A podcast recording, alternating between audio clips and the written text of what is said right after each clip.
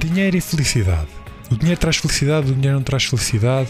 Existem muitas formas de abordar este assunto e neste episódio eu vou partilhar qual é a melhor forma de olhar e de abordar esta questão, para que se consiga olhar com clareza para o nosso futuro financeiro e até possivelmente para o nosso futuro pessoal, agora mesmo.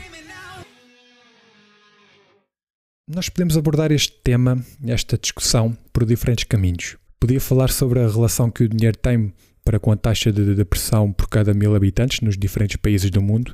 Podia também elaborar uma lista de casos de divórcio que foram um resultado da falta de consciência financeira entre os casais e como o dinheiro pode afetar as relações amorosas ou, ou até os casamentos. Mas neste episódio vou trazer-te outros pontos de vista e até mesmo a minha opinião em relação a este ponto, este assunto, para que te possa ajudar e influenciar a ser a seres melhor, espero eu. Portanto, vai ser algo muito, muito breve. Sim, o dinheiro realmente pode afetar as relações entre casais e ele está no topo da lista das maiores causas de divórcio em todo o mundo, quer seja de uma maneira direta ou, ou indireta. Isto é muito simples. O dinheiro, isto é muito simples. É preciso entender que o dinheiro ele foi inventado há muito, muito tempo para que as pessoas deixassem de trocar bens materiais, deixassem de trocar ovelhas por batatas ou sementes por ovos. O dinheiro ele foi criado com o objetivo de haver uma maior facilidade nas trocas comerciais e com o objetivo de ser mais conveniente, tal como depois surgiram as notas e posteriormente os cartões de débito e crédito e agora estão a surgir as criptomoedas. Ele não deve ser o responsável pela nossa felicidade. Sim, ele pode comprar uma casa maior e melhor, sim, ele pode comprar um carro mais confortável, pode pagar-te por uma operação uh, pode dar-te educação, mas existem limites e nós temos de saber de cor quais são esses limites. Então, o que é que o dinheiro pode comprar? O dinheiro ele pode comprar educação, ele pode comprar-te um carro e uma casa mais confortável, como disse agora, ele pode pagar-te por uh, pode pagar as tuas, as tuas despesas médicas, ele pode comprar alimentos mais saudáveis para melhorar a tua saúde, uh, podes comprar uma boa roupa, podes pagar, pode pagar-te umas férias, podes utilizar o dinheiro para viajar, etc. Dinheiro é algo que hum, é criado, não por ti, tu não precisas de criar dinheiro. Quem, quem faz isso são os bancos centrais. O que tu tens de fazer é recolher o dinheiro. Okay? É só o teu trabalho, é ganhar dinheiro, certo? Agora, existem várias maneiras de tu fazeres. Ou seja, tu podes trabalhar para ele através do emprego, trocas tempo por dinheiro, podes utilizar o dinheiro que tens uh, em algo que te permita gerar dinheiro para ti de forma consistente ou não, depende do que compras. Podes comprar as habilidades de várias pessoas e juntá-las e elas ganham dinheiro para ti, por exemplo, e aí se chama-se construir um negócio. Agora, o, o, em termos de, de, de valor, uh, o dinheiro em si começa disto já vem há algum tempo, de, algum, de algum tempo atrás, ele tem vindo a, a, perder cada vez menos o seu valor a partir do momento em que, uh, que se começou a criar mais dinheiro.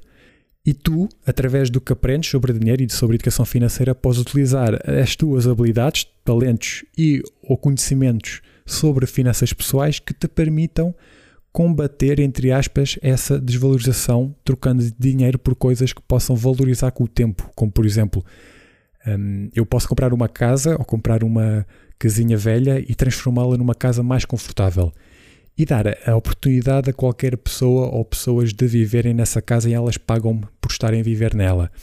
Isto pode parecer, atenção, uma, que estou a ensinar sobre dinheiro às crianças, mas é assim que se aprende as coisas, é assim que se aprende sobre os grandes valores das coisas, é assim que eh, é através destas explicações básicas e destas analogias, destes exemplos brincalhões, entre aspas, nunca nos ensinaram sobre isto na escola, correto? Portanto, é, é necessário haver este tipo de explicações para que todos e para, para que todos possam entender, independentemente da idade. Continuando, em relação ao valor e à importância que nós damos ao dinheiro, ele deve ser encarado, e isto é muito importante, como um instrumento, seja para comprar a tal casa para as pessoas morarem, seja para pagar pelo prato de comida para pôr eh, na nossa mesa nós não podemos esquecer daquilo que fazemos, seja por dinheiro ou seja com o dinheiro. Se eu salvo pessoas, se eu curo pessoas, se eu ajudo as pessoas com eh, se eu ajudo pessoas com problemas técnicos ou, ou faço outra coisa qualquer, não, se isso não me trazer eh, realização, paixão ou gosto, então será muito difícil uh, o meu dinheiro trazer isso para mim. A relação entre o dinheiro e aquilo que fazemos, seja por ele ou não, tem de ser 49 por 51. 49% por, para o dinheiro e 51% para aquilo que nós fazemos.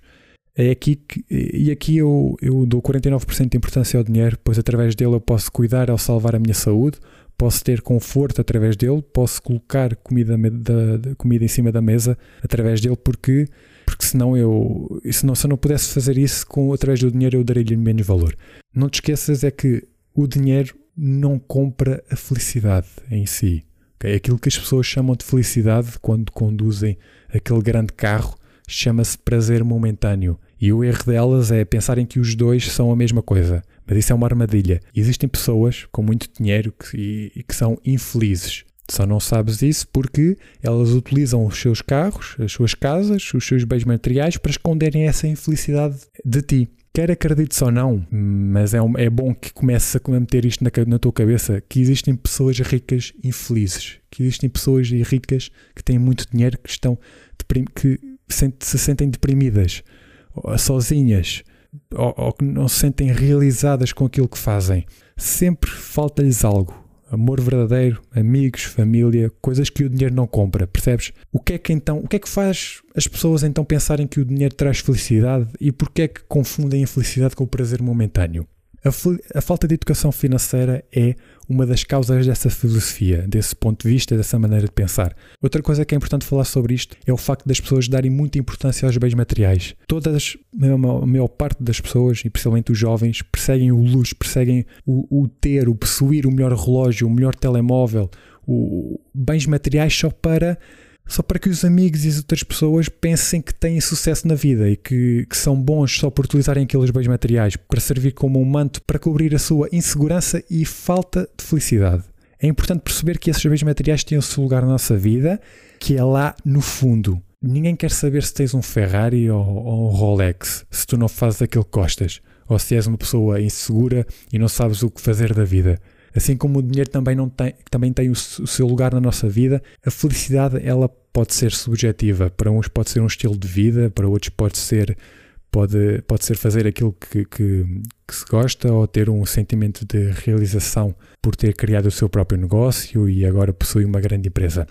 A partir do momento em que o dinheiro em si e os bens materiais deixam de entrar no, na, na tua cabeça e a partir do momento em que paras de confundir a verdadeira felicidade com prazer momentâneo, será mais fácil perceberes que estás feliz agora ou não e o que podes fazer daqui para a frente. Aprende educação financeira, educa-te financeiramente, desenvolve-te financeiramente e aprende a colocar o dinheiro no seu lugar. Para mim é tudo. Espero que tenhas gostado deste episódio. Espero que este episódio tenha trazido, tenha trazido valor e vemo-nos no próximo.